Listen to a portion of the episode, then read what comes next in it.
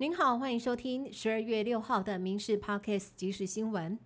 选战倒数三十八天，中选会公布各组参选人财产申报。赖清德存款两百一十五万，但是房贷背了一千三百八十六万。柯文哲的存款有两千四百六十四万，侯友谊则是高达三千九百五十八万，还有四百零三万的债券。副总统参选人普遍比主帅还有钱，最有钱的是国民党的赵少康，存款高达七千九百七十三万，股票有三千三百四十二万。民进党肖美琴存款是一千五百四十七万，民众党的吴新盈两百五十万存款，证券有三千六百七十一万以及八百万的珠宝，但是并未申报比利时贵族老公的财产，被质疑申报不实。另外来看到国民党总统、副总统组合侯康佩日前误用了二十五年前的新闻影片，揭露思觉失调患者的个资，遭质疑涉嫌违反精神卫生法，挨轰。他们事后将影片下架。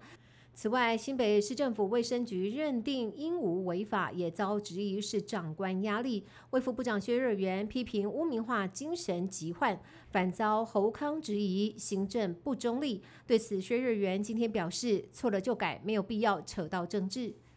国民党立委马文君因为国造潜舰案遭控泄密，最近又被爆料，指他在南投埔里的住家盖在国有农地上，建筑本体是达七十平的违建农舍，更是占地七百平的豪宅庄园，每个月缴给国产署的租金只有六千多元，根本是贪小便宜、特权占地。对此，马文君表示，土地合法承租，不过国产署也指出，该国有地承租人不姓马。即承租人不是马文君，已经发函地方政府厘清。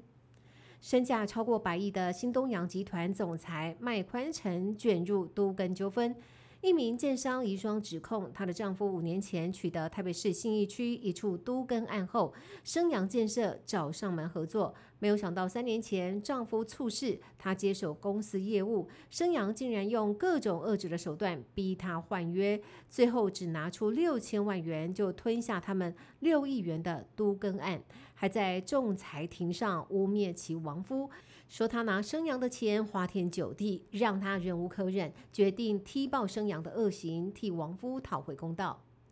知名实况主 Toys 出席二零二三星光电竞大赏活动颁奖，没有想到却遭到得奖者统神怒批贩毒狗。Toys 坦言，他认为自己身为昔日世界冠军，却因为后来的前科而让电竞圈蒙羞。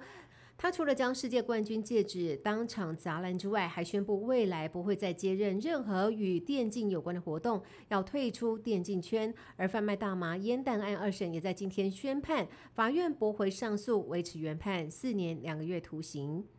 宜兰大同乡清水地热油气区内部分区域热水管线下沉，导致地表冒出水蒸气，有烫伤游客的风险。今年大约有七八次，受伤者大多是孩童，最严重的是二级灼伤，有起水泡的症状。因此，明天要休园一天，维修园区内下沉的管线，预计当天就能完成工程。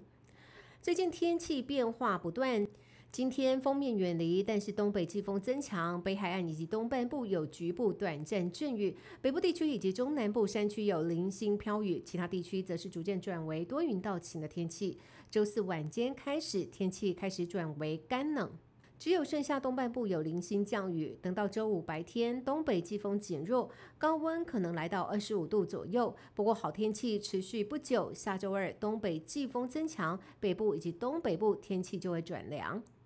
以色列军方表示，对加萨地面战已经进入了第三阶段，优势军力持续往南部推进，已经包围了加萨第二大城甘尤尼斯，并且形容历经地面战以来最激烈的战事。美国媒体引述美国官员表示，以军现阶段的高强度地面作战可能持续到明年一月才会结束。